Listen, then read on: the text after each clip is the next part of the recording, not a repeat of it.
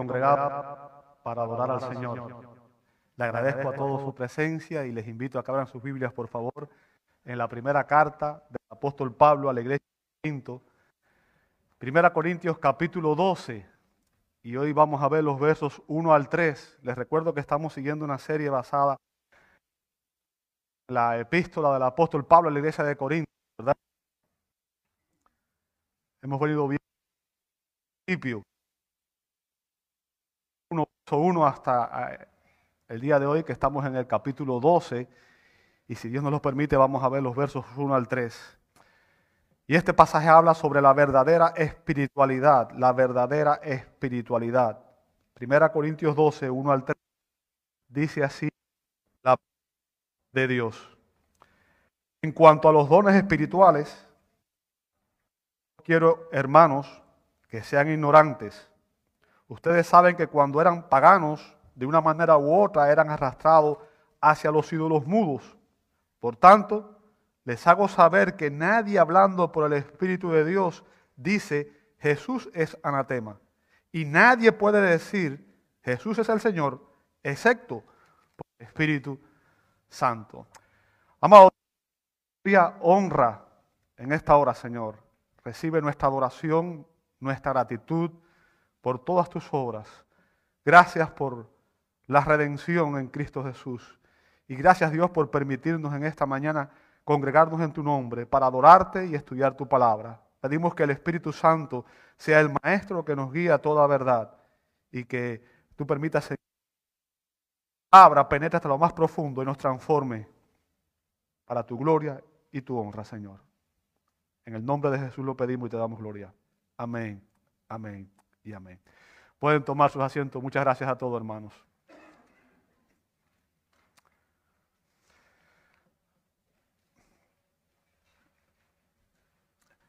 Amados, a lo largo de la historia, la iglesia siempre ha requerido discernimiento espiritual. Discernimiento espiritual. ¿Por qué razón? A lo largo de la historia han existido muchos falsos maestros, muchas falsas doctrinas, muchas falsas enseñanzas que han tratado de confundir a los verdaderos creyentes. Hoy vivimos en una época en la que muchos afirman traer nuevas revelaciones, afirman hablar en nombre de Dios y traer revelaciones extrabíblicas, afirman hablar en lenguas extrañas y afirman hacer grandes sanidades y milagros. Muchos creyentes llaman a estas personas los ungidos de Dios. No toquen al ungido de Dios. No hablen contra el ungido de Dios. Y ante sus ojos, estas personas están a un nivel espiritual superior al del resto de los creyentes. Es como que estas personas son superiores, están en una escala superior al resto de los creyentes. La idea que tienen muchos creyentes es que cuando más importante es el don espiritual que la persona tiene, más espiritual y más madura es la persona que lo posee. Así que obviamente estas personas que hablan en lengua supuestamente y que hacen milagros son mucho más espirituales, mucho más maduras y por eso hay que tenerlos en un nivel diferente. La pregunta es, ¿qué dice la Biblia al respecto? ¿Qué dice la Biblia al respecto? ¿Cuál es la relación que existe entre los dones espirituales y la verdadera espiritualidad? Ahora, estas eran las interrogantes que tenían los creyentes en la iglesia de Corinto.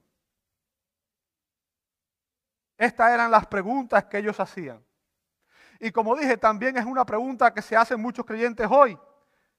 Pues existen confusiones similares. ¿Sabe? La iglesia de hoy, cuando miramos la iglesia de Corinto, vemos que existen situaciones con mucha similitud con la propagación del movimiento carismático. Y en estos versos el apóstol Pablo, inspirado por el Espíritu Santo, dio tres evidencias de lo verdaderamente espiritual. De lo verdaderamente espiritual. En otras palabras, tres evidencias de lo que realmente produce el Espíritu Santo en nosotros. Tres evidencias de lo verdaderamente espiritual. ¿Cuáles son esas evidencias? Bueno, vamos a ver que las tres evidencias enumeradas por Pablo son conocimiento en el verso 1, conversión en el verso 2 y confesión en el verso 3. Vamos a empezar por la primera. Conocimiento, verso 1. Fíjense, Pablo comienza diciendo, en cuanto a, en cuanto a, ¿lo ve ahí?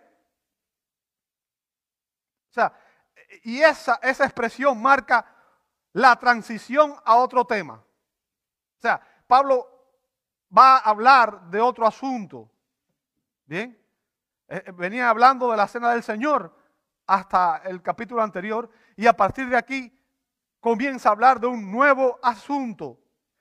Bien, y esa expresión en cuanto a demuestra que esta es otra de las preguntas que los corintios le habían hecho al apóstol Pablo. ¿Recuerdan cuando en el capítulo 7, verso 1, él dijo, en cuanto a las cosas que me escribisteis? ¿Recuerda eso?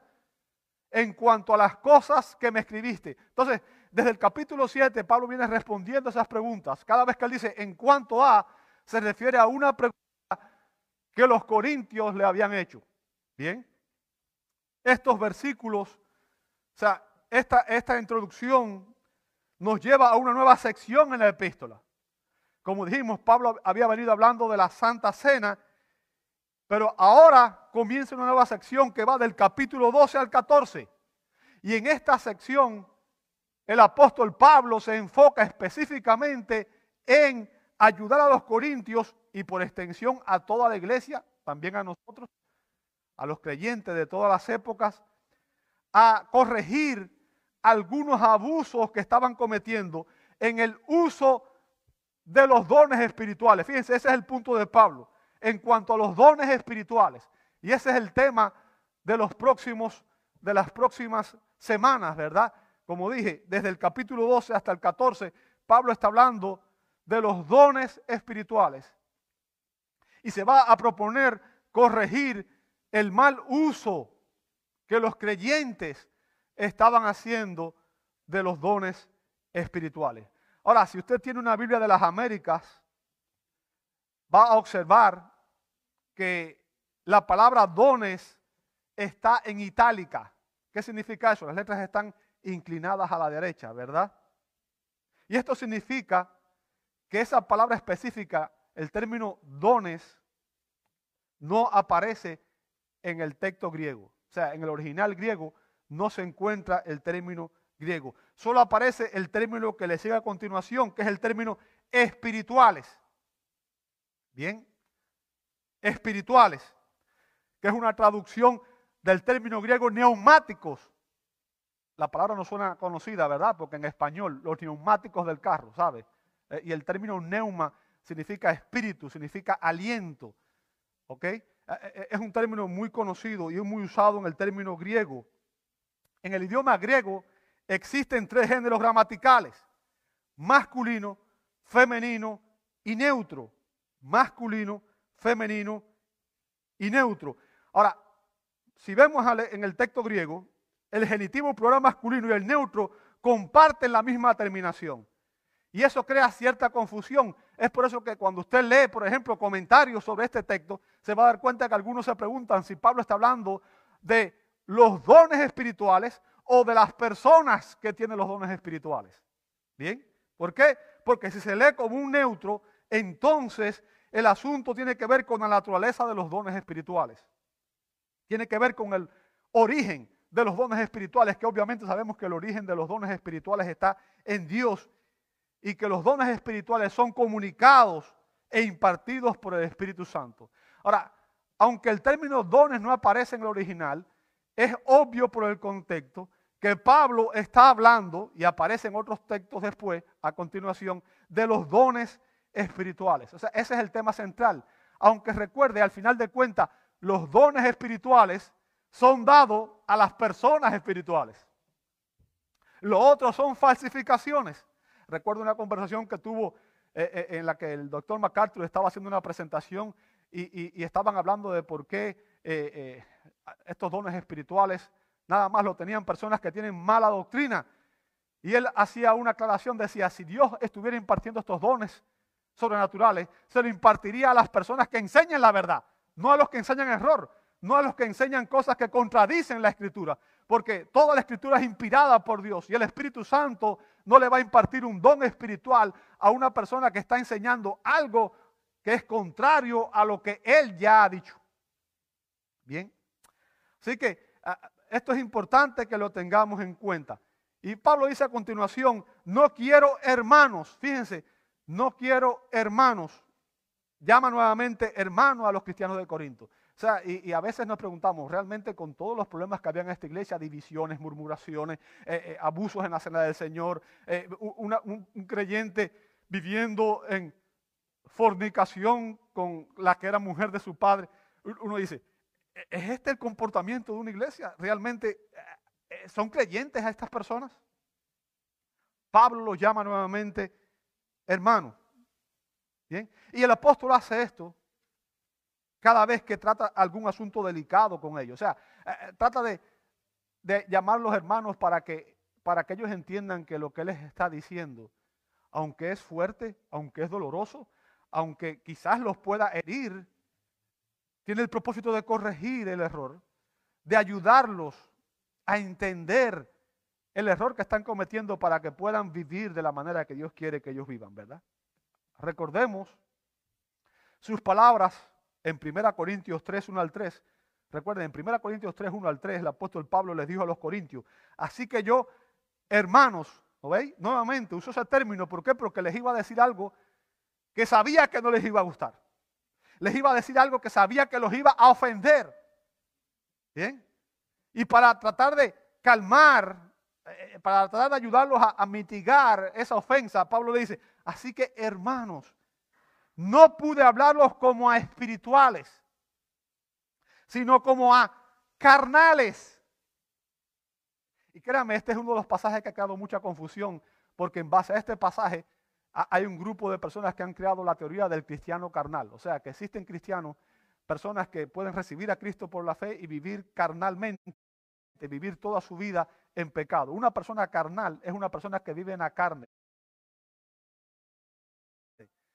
Y en, la literatura, eh, eh, eh, de la, en la Biblia, cuando se habla de una persona carnal, para que entienda, se refiere a una persona que no es espiritual, a una persona que no conoce a Dios, una persona que vive en pecado constantemente y que el pecado es su estilo de vida.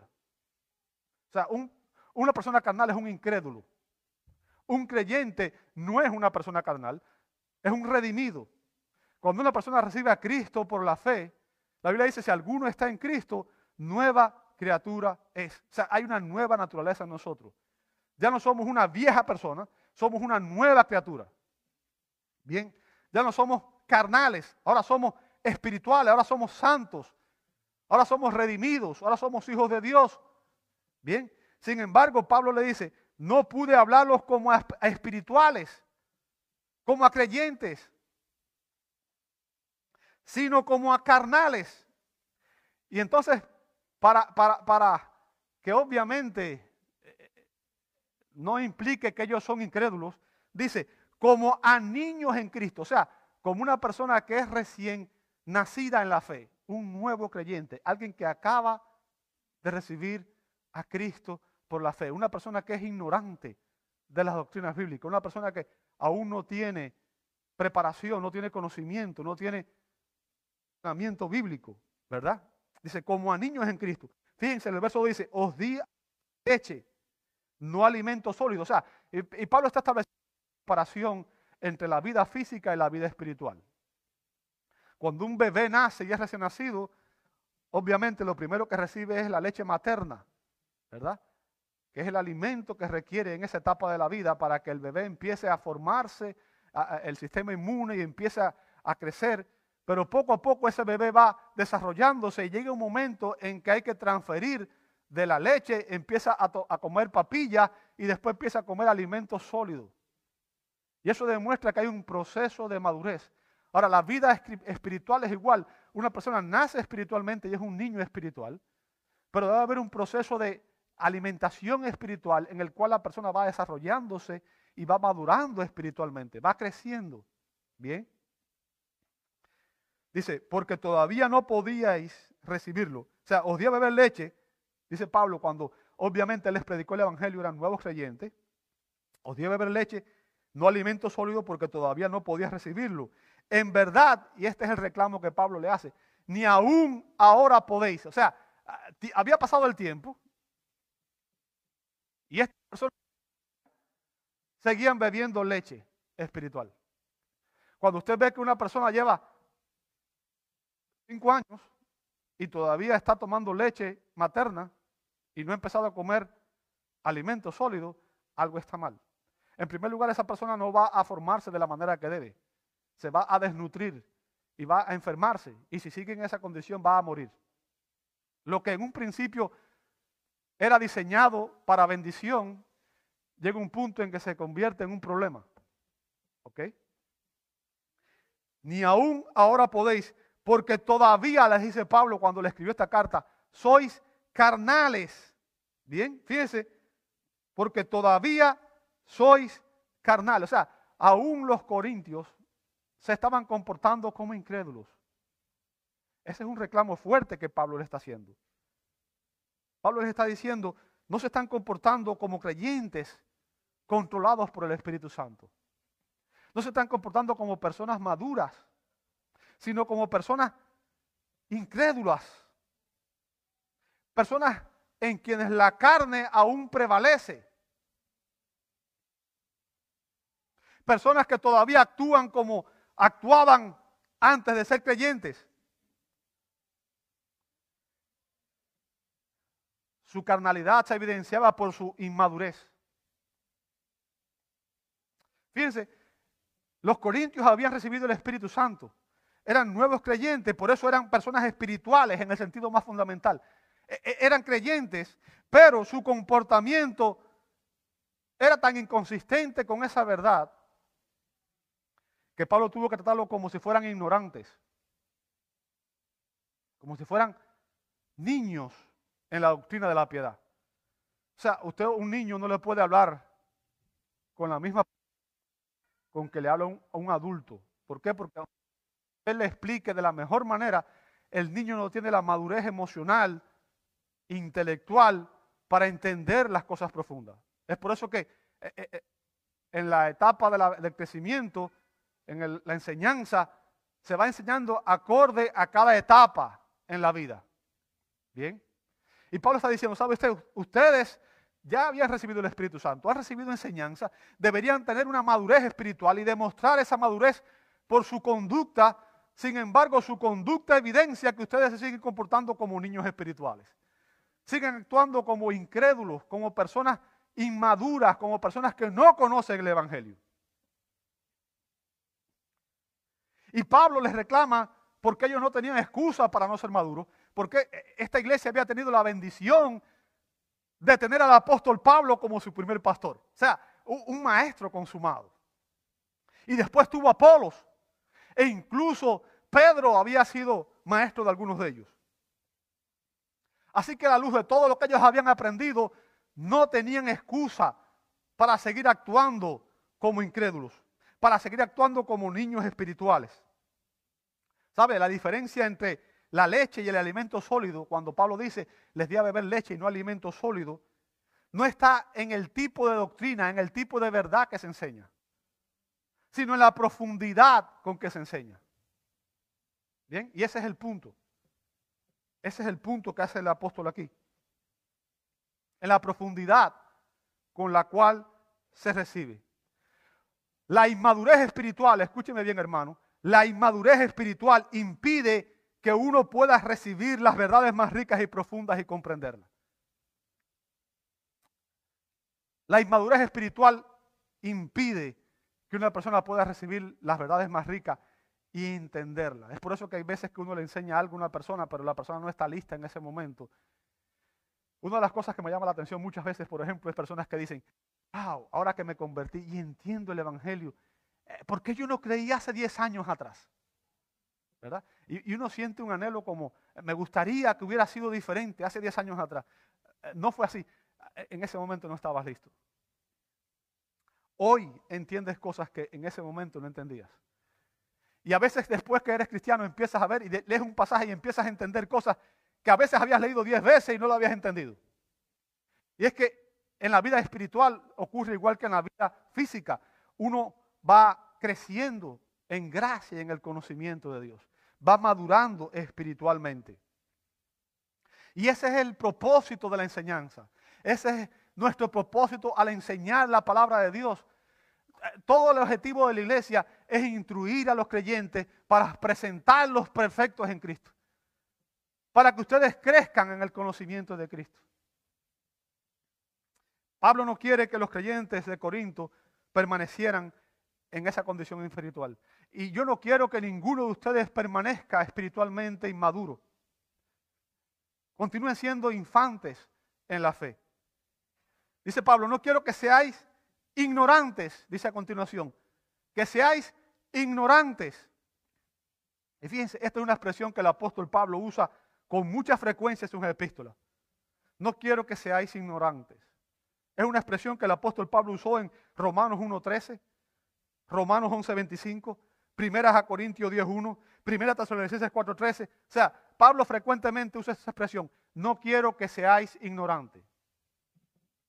Obviamente ningún pastor, ningún líder espiritual desea que sus hijos espirituales sean ignorantes, ¿verdad? Que, que aquellos que están bajo su enseñanza permanezcan en la ignorancia. Y Pablo usa esta expresión cada vez que va a hablar sobre un tema excepcionalmente importante que él quiere resaltar. O sea, cuando Pablo dice no quiero que sean ignorantes, Pablo está haciendo énfasis para que usted preste atención. Porque, eh, hermano, si un tema ha causado confusión en la iglesia en los últimos años, ha sido el tema de los dones espirituales. Con el surgimiento de la iglesia pentecostal en el 1901, el movimiento carismático se ha expandido y esto ha causado una confusión horrible dentro de la iglesia. Bien. Así que estos capítulos 12 al 14 son críticos y es importante que usted y yo prestemos atención y que no seamos ignorantes sobre este tema. El término griego ignorante que Pablo usa aquí, agnoeo, significa literalmente no saber o ignorar, ignorar. Ahora, ¿cuál es el tema que los corintios ignoraban? ¿Mm? Obviamente Pablo se va a referir a un entendimiento adecuado de la obra del Espíritu Santo en su impartición de los dones espirituales y su relación con la espiritualidad. O sea, ese es el tema que vamos a estar hablando. Las próximas semanas vamos a ver cómo el Espíritu Santo imparte los dones espirituales y la relación que existe entre los dones espirituales y la espiritualidad. Déjeme decirle, mucha gente piensa que mientras más dones espirituales, más espiritual es la persona, pero lo que demuestra realmente la espiritualidad de un creyente es el fruto del Espíritu. ¿Me escuchó? Los creyentes de Corinto tenían todos los dones y eran inmaduros espiritualmente. Y mucha gente hace alarde de los dones y los usa para, para autoexaltarse. Bien. Lo primero que quiero que entienda es que el Espíritu Santo imparte los dones a cada creyente según su voluntad soberana. Eso es lo que lo vamos a ver en el verso 11 de aquí de 1 Corintios 12. O sea, es el Espíritu Santo el que define qué don tiene cada creyente. Y hay personas que quieren un don específico, quieren ser músicos o quieren ser maestros o quieren ser dones que sobresalgan. Pero el punto, amado hermano, es que no somos nosotros quien determina los dones, es el Espíritu Santo el que determina quién recibe el don. Ahora, déjame decirte algo, no hay don que la iglesia necesite que Dios no le haya provisto a alguno de sus miembros. ¿Escuchaste lo que dije? Don que la iglesia necesite que el Espíritu no le haya provisto a alguno de sus miembros. En otras palabras, todo creyente tiene al menos un don espiritual. Y los dones, el Espíritu Santo los da para que la iglesia sea edificada, para que nos edifiquemos mutuamente los unos a los otros. En otras palabras, los dones espirituales son como las funciones de un órgano y los órganos componen un cuerpo. Cada órgano del cuerpo tiene una función específica. cada creyente tiene una función específica dentro del cuerpo. Y Dios le ha dado ese don precisamente para que el cuerpo se edifique y funcione de una manera sana, correcta, adecuada. Estos dones no son habilidades naturales. No son habilidades naturales. O sea, no son capacidades humanas, sino son habilitaciones especiales que nos capacitan para servir.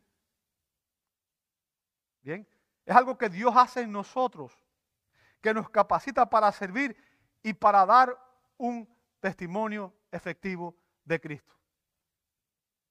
Bien, esos dones espirituales nos convierten en los labios de Cristo, en las manos de Cristo, en los pies de Cristo. Al final de cuentas, yo quiero que usted entienda, Cristo sigue obrando en el mundo a través de la iglesia.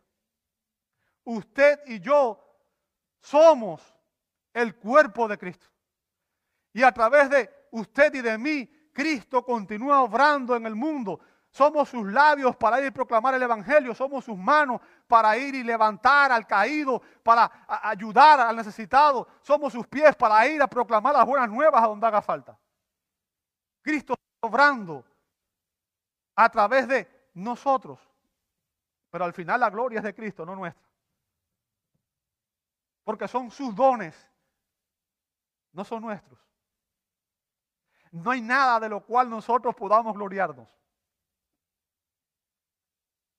Y el trabajo nuestro como iglesia es animar a todos los miembros a descubrir y usar el don o los dones que Dios en su soberanía le ha impartido. Ahora, Pablo desea que los cristianos conozcamos, Pablo desea que nosotros conozcamos el origen y el propósito de estas manifestaciones extraordinarias del poder de Dios. Y que podamos discernir entre los dones que realmente proceden del Espíritu y las falsificaciones satánicas. Podamos entender lo que realmente es un don espiritual y lo que no lo es. Como afirma el doctor John MacArthur, la iglesia no puede, la iglesia no puede funcionar y ciertamente no puede madurar sin usar apropiada y fielmente los dones que Dios le da a su pueblo para el ministerio. Satanás tratará de falsificar los dones del Espíritu y tratará de inducir a los creyentes a ignorarlos, descuidarlos, malinterpretarlos, abusar de ellos y pervertirlos. En consecuencia, la enseñanza de, Pablo aquí es crítica. El apóstol aseguró a los corintios que les era posible conocer la verdad acerca de los dones espirituales y estaba decidido a enseñárselas. Y ese también es mi propósito. Y ahí termina la cita. Mi propósito es que ustedes también entiendan, en las próximas semanas, entienda cuáles son los dones espirituales. ¿Qué relación tienen con nuestra espiritualidad? Y cómo debemos usar los dones espirituales. Ahora, hay algo que quiero llamarle la atención y quiero que usted lo vea conmigo. Note que en estos tres versos el apóstol Pablo enfatiza la importancia del conocimiento. Si usted ve en el verso 1, Pablo dice, no quiero que sean ignorantes. ¿Lo veis? En el verso 2 dice Pablo, ustedes saben. ¿Bien? Saben. O sea, eh, ignorantes en el verso 1, saben en el verso 2. ¿Bien? Y ese término implica conocer, tener conocimiento de. pasar de la ignorancia al conocimiento. Y en el verso 3 dice, os hago saber. Bien. En este pasaje Pablo está enfatizando la importancia del conocimiento. La importancia del conocimiento. Eh, uno de los grandes problemas que tiene la iglesia evangélica hoy es que vivimos en un tiempo en el que las personas dicen, enséñame cómo vivir la vida práctica, no me enseñes doctrina, no me enseñes teología. Hermano, la teología es el conocimiento de Dios y tú no puedes adorar a Dios si no lo conoces. Sin conocer la palabra de Dios no puedes saber lo que Él ha revelado. Vivimos un tiempo en el que la iglesia busca entretenerse, busca eh, eh, divertirse, busca esparcimiento, busca que lo animen y no entienden que el conocimiento de la palabra de Dios es imprescindible para poder vivir como cristiano. No puedes creer lo que no conoces. No puedes creer lo que no conoces. Al final de cuentas, te vas a comportar en relación con lo que realmente tú crees. Nuestro comportamiento es directamente proporcional a nuestras creencias. Lo que creemos determina cómo vivimos. Y la actitud de la iglesia muchas veces demuestra ignorancia espiritual. Para no decir muchas veces que es falsa profesión de fe. El conocimiento espiritual es clave, hermanos. Es imprescindible. Necesitamos conocer la verdad revelada por el Espíritu de Dios. Recuerde, toda la escritura es inspirada por Dios, dice Pablo en 2 Corintios 5, 17. Toda escritura es inspirada por Dios y útil para enseñar, corregir, redarguir, instruir en justicia, a fin de que el hombre y la mujer de Dios sean perfectamente preparados para toda buena obra. O sea, no se puede, no se puede crecer en las áreas espiritualmente a menos que seamos instruidos en la palabra de Dios. Porque el propósito de la escritura es ese, es transformar nuestras vidas. Necesitamos conocer la verdad revelada por el Espíritu de Dios. Y no solamente sobre este tema, sino sobre cada tema de la vida. Eh, eh, un creyente necesita tener una cosmovisión bíblica, entender qué es lo que la Escritura dice referente a todos los temas, referente al aborto, referente al matrimonio, referente a la familia, referente a los dones espirituales. Este es un conocimiento. Cuando Pablo dice aquí está hablando de conocer, no se refiere solamente a tener un conocimiento intelectual, sino que es un conocimiento transformador, amado hermano. Conocer a Dios, cuando la Biblia habla del conocimiento en la Escritura, el conocimiento no es solamente tener información sobre, sino es tener una relación personal, íntima. Bien, una relación íntima y personal, en la cual esa, esa información transforma mi manera de pensar, pero también mi manera de vivir. Ahora, el gran peligro para la iglesia y uno de los mayores atractivos que tiene el movimiento carismático siempre ha sido que ofrece a los creyentes poder, comprensión y espiritualidad de forma inmediata a través de una experiencia. Y afirman que no se requiere conocer, madurar y aprender. O sea, una experiencia te va a cambiar la vida. E, esa es la oferta que hacen los carismáticos. Eh, usted ve, ah, ¿tienes problemas serios económicos? ¿A qué se debe? Obviamente, si tienes problemas económicos serios, se debe a que eres un mal administrador. ¿Cierto? Estás usando mal tu finanza. Ahora, ¿cuál es la promesa que te hacen ellos? Hazme un cheque, haz un pacto con Dios, dame un cheque y vas a ver que el problema se va a resolver. Te vas a seguir endeudando, tonto. ¿cierto? Porque el problema no se va a ir por el cheque que le vas a hacer a ese hombre. Él sí va a resolver su problema, pero tú no. Y lo que tienes que entender es que la verdad es que Dios nos enseña que somos administradores de todo lo que Dios nos dio, nuestra vida, nuestro tiempo, nuestro talento. Todo es administración. Y a menos que entendamos lo que Dios nos dice al respecto, estamos actuando de una manera equivocada. Y el movimiento carismático es lo que abusa de la ignorancia de las personas y les promete solución a cosas que ellos realmente no pueden prometer. Da un cheque y tu hijo que está en drogas va a salir de las drogas. Haz un pacto. Déjame decirte, el único pacto que habla el Nuevo Testamento es el pacto en Cristo. Y si tú estás en Cristo, ya estás en pacto con Dios. Y ningún cheque que tú dejas a la iglesia va a cambiar tus condiciones. Porque no depende. La salvación es un don de gracia, amado hermano. No se puede comprar el favor de Dios. Dios demostró su gracia en la cruz del Calvario. El pago más grande no lo das tú ni lo doy yo. A Dios no le hace falta el dinero. El dinero que recogemos aquí es para mantener esto. Pero no porque a Dios le haga falta. Es para seguir mandando gente a predicar el Evangelio. Pero tú no das ese dinero para, para, ganar el favor de Dios. Tú das dinero porque entiendes que Dios te salvó, en gratitud a lo que Dios ha hecho por ti, pero no para ganar su favor. ¿Entiendes el punto que le estoy haciendo? El movimiento carismático promete darte poder, espiritualidad con una experiencia.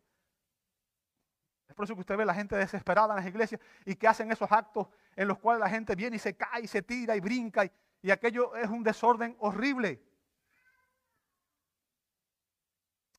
Y el punto, amor hermano, es que un cristiano ignorante actuar como una persona carnal. Va a actuar como una persona carnal y no va a poder llevar a cabo para Dios las obras que hace un creyente espiritual. Bien. Pablo nos ha conocer la enseñanza de estos capítulos que él comienza eh, el día de hoy es imprescindible para que usted y yo podamos discernir lo verdaderamente espiritual, lo verdaderamente espiritual, y podamos discernir de las falsificaciones satánicas. Bien. Ahora, este conocimiento, amado hermano, es imposible sin una conversión genuina. Vamos a ver el verso 2. Verso 2 dice Pablo, sabéis que cuando erais paganos, ¿lo veis? Sabéis que cuando erais paganos, o sea, fíjense, Pablo les está recordando a los corintios su pasado pagano. Pero nota el término, eh, eh, cuando erais, ¿qué implica eso? Ya no son, ¿verdad? Algo pasó.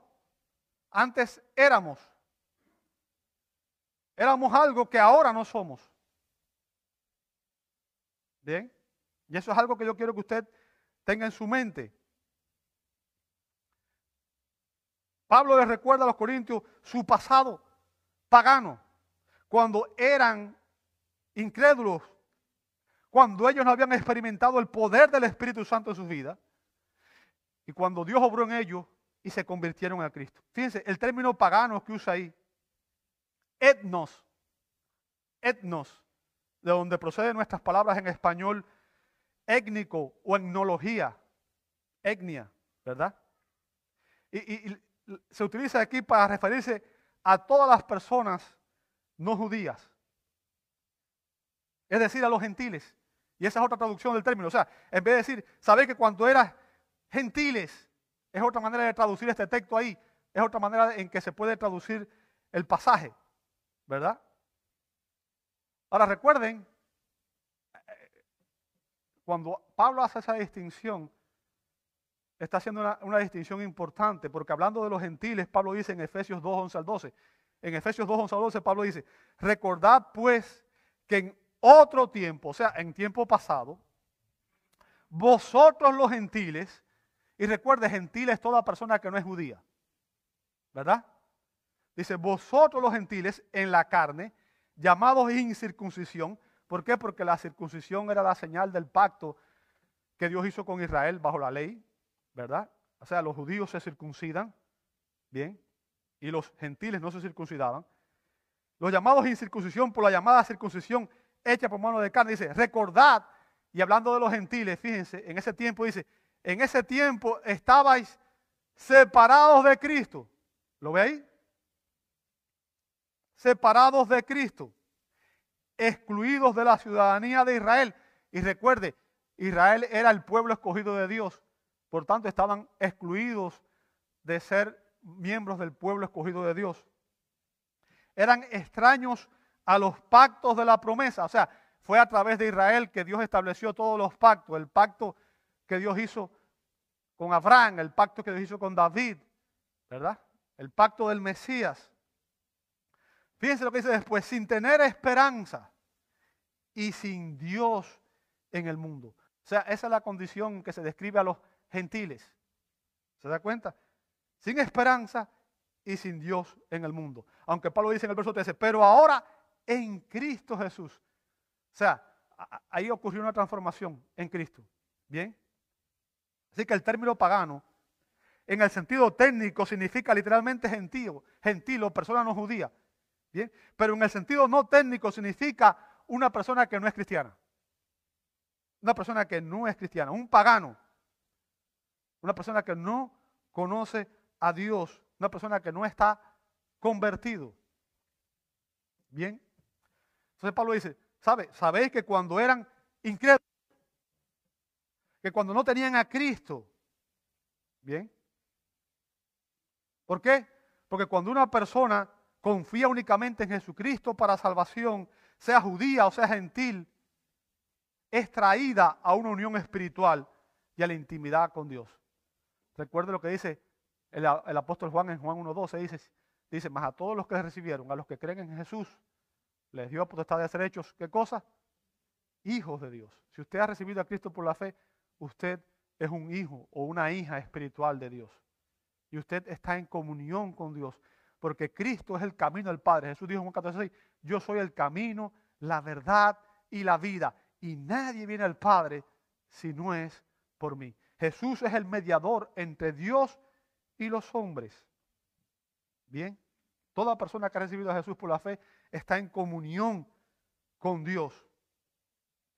Y cuando Pablo llama aquí a estas personas gentiles o paganas, apunta los días en que los miembros de la iglesia de Corinto todavía no habían recibido a Cristo por la fe, que eran idólatras. Recuerde, Corinto era una ciudad que se caracterizaba por la idolatría. Había múltiples templos paganos. Y Pablo les recuerda su experiencia religiosa pagana, su experiencia religiosa antes de estar en Cristo. Y eso es importante porque muchas personas quieren transferir su experiencia religiosa al cristianismo. Lo que su abuelita le enseñó o lo que aprendieron en su cultura. Pero yo quiero que usted entienda, al final de cuentas, la verdad bíblica es la que determina lo que es aceptado por Dios y no lo que nosotros aprendimos con nuestra cultura, lo que nos enseñaron nuestros abuelitos, lo que nos enseñó nadie. Eso es importante. ¿Ok? Y tenemos que aprender a discernir entre esas experiencias pasadas el error que tienen con relación a la verdad nueva que hemos aprendido. Pablo les recuerda su experiencia religiosa pagana para compararla y contrastarla con su nueva vida en Cristo. O sea, lo que va a hacer es contrastar y comparar lo que ellos habían vivido antes de estar en Cristo con lo que tienen ahora en Cristo Jesús. Ahora, es imposible, escucha bien lo que voy a decir, es imposible experimentar la verdadera madurez espiritual sin ser cristiano. ¿Escuchaste eso? Es imposible experimentar la verdadera madurez espiritual sin ser cristiano. Todo cristiano es una persona espiritual. ¿Por qué? Porque el Espíritu de Dios habita en él. Ahora, una persona puede decir que es espiritual y tener experiencias espirituales, pero no necesariamente son bíblicas, son ciertas, son las que Dios dice que son acorde a su voluntad. Y Pablo les dice que de una manera u otra era arrastrado hacia los ídolos mudos. O sea, está hablando de la experiencia de ellos en el pasado. Fíjense, Pablo le dice a los Corintios, de una manera u otra eras arrastrado hacia los ídolos mudos. O sea, e, esta declaración deja en claro que los corintios participaban de la adoración a los ídolos. La mayoría de las personas en nuestra cultura hispana viene del trasfondo católico. ¿Cierto? Viene del trasfondo católico. Y la Biblia prohíbe la adoración de cualquier tipo de imágenes. Ellos justifican eso usando excusas de todo tipo, pero la Biblia es clara, no se debe adorar, no se debe postar uno delante de ninguna imagen, de, nada, ningún tipo de estampilla, imagen, nada. Bien, eso la Biblia lo considera idolatría. Y la Biblia constantemente condena la idolatría. Recuerda que hay muchos pasajes, por ejemplo, Salmo 135, 15 al 18, Dios dice que eh, eh, eh, las personas hacen, hacen ídolos que tienen boca pero no hablan, tienen oído, no oyen, tienen ojos, no ven. Y que todos los que lo hacen son semejantes a ellos. O sea, un ídolo no sirve para nada. Una persona que adora un ídolo eh, eh, eh, está muerta espiritualmente. Imagínense, vamos a leer lo que dice Abacú 2.19, dice Abacú 2.19, 18.19. ¿De qué sirve el ídolo que su artífice es esculpido? O la imagen fundida, maestra de mentiras, para que su hacedor confíe en su obra cuando hace ídolos mudos. ¡Ay! Del que dice al madero, despierta. O a la piedra muda, levántate. ¿Será este tu maestro? O sea, la pregunta que sigue es, ¿te enseñará ese ídolo? ¿Qué te puede decir un ídolo? ¿Qué te puede dar? ¿Qué te puede impartir? Y aquí está cubierto de oro y plata. Y no hay aliento alguno en su interior.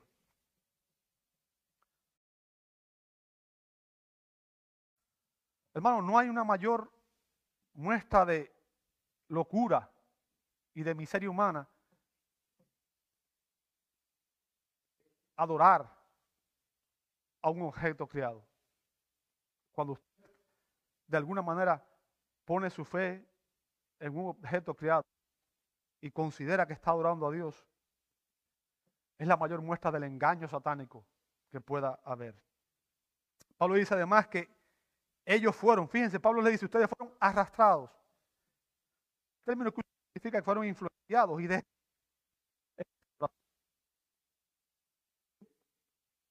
Es decir, ellos estaban controlados por una influencia que no podían ni comprender ni resistir.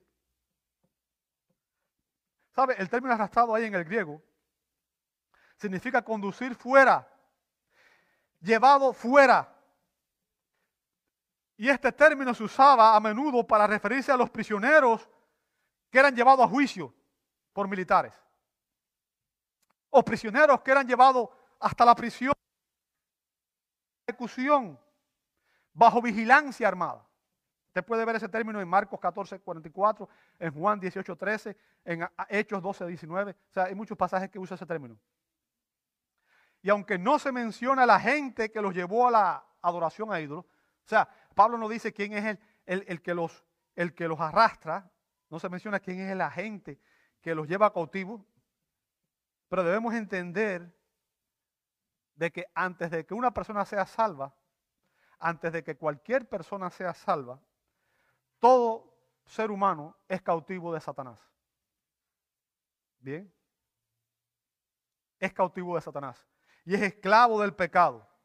Y sigue influenciado por la corriente de este mundo. Es lo que dice Efesios capítulo 2, versos 2 al 4. ¿Por qué? Porque todo ser humano fue creado para adorar. Fuimos creados para adorar a Dios.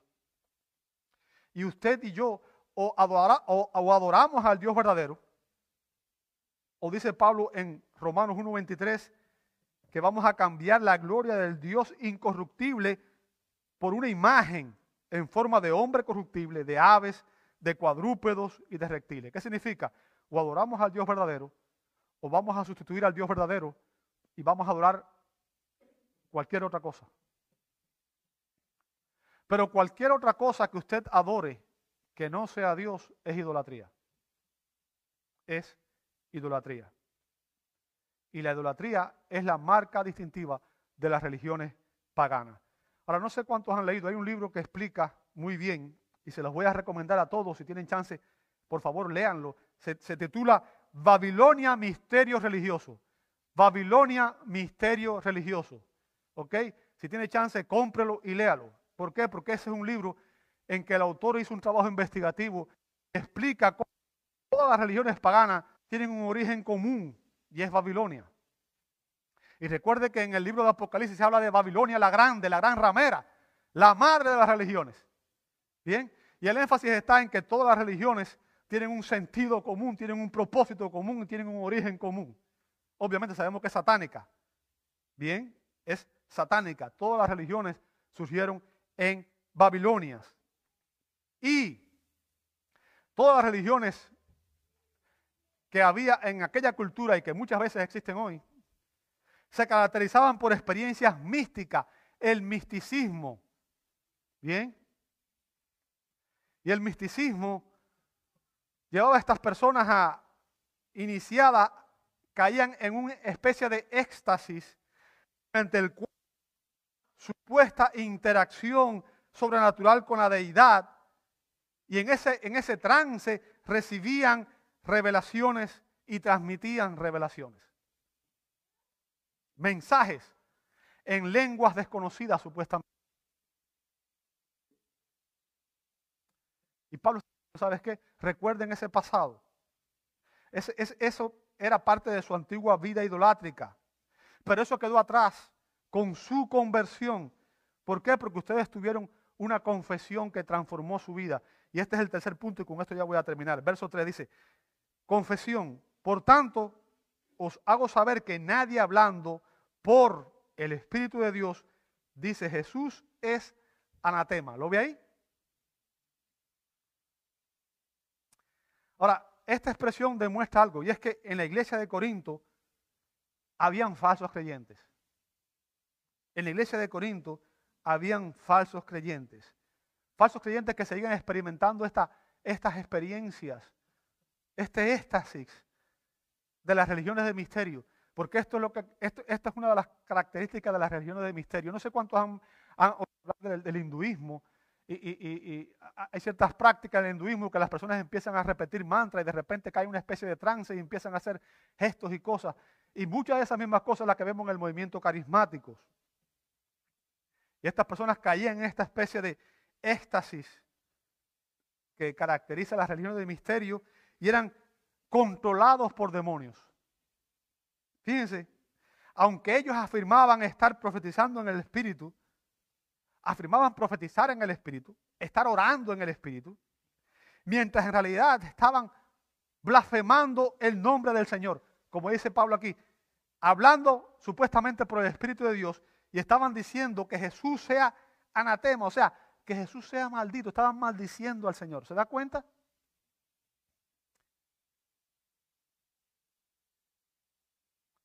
Estaban blasfemando al Dios que se suponía adoraban.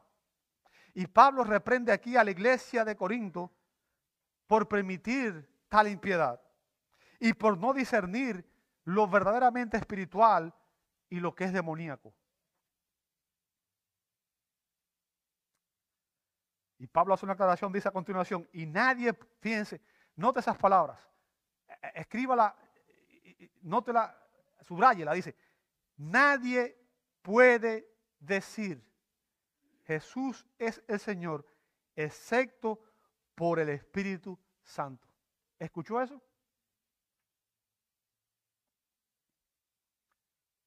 Esta confesión, que es la que trae salvación, es resultado de la obra de convicción del Espíritu Santo.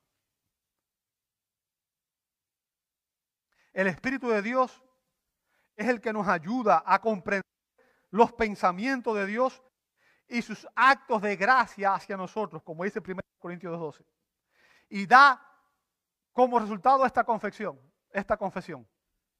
En otras palabras, un hombre sin la intervención del Espíritu Santo nunca va a confesar genuinamente a Cristo como Señor. Un pecador puede decir, Jesús es el Señor, pero no hacer una profesión de fe genuina, verdadera. ¿Recuerda lo que dijo Jesús en Mateo 7, 21 23? No todo el que dice, Señor, Señor, fíjense lo que, fíjense, sino el que hace la voluntad de mi Padre que está en los cielos. Muchos me dirán en aquel día, Señor, Señor, no profetizamos en tu nombre y en tu nombre echamos fuera demonios y en tu nombre hicimos muchos milagros. Fíjense, eh, supuestamente estaban haciendo milagros y obras y señales en nombre del Señor. Note lo que dice el verso 23.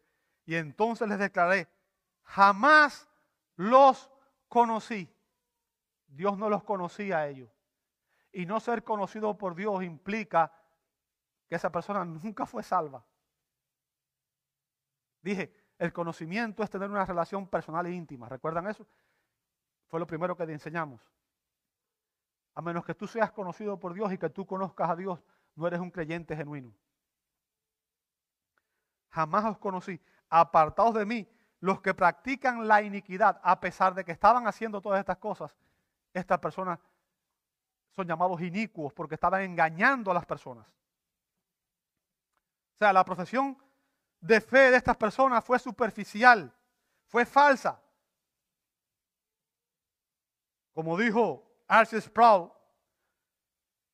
no es una profesión de fe, sino la posesión de la fe la que determina la salvación.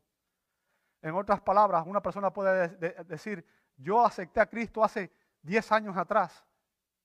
Pero Pablo dice, examinad vosotros mismos que Cristo está en vosotros. O sea, que hoy estás en Cristo. Si tú estás en Cristo, eres una nueva criatura.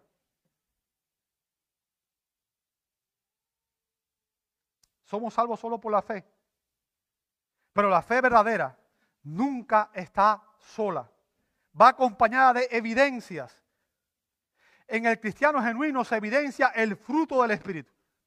Y recuerda, el fruto del Espíritu es amor, paz, benignidad, bondad, fe, mansedumbre, templanza. Eso es lo que caracteriza. Amor. Se caracteriza por una vida santificada. O sea, una persona que está creciendo en santidad día a día. Y se caracteriza por una obediencia genuina a las palabras de Dios.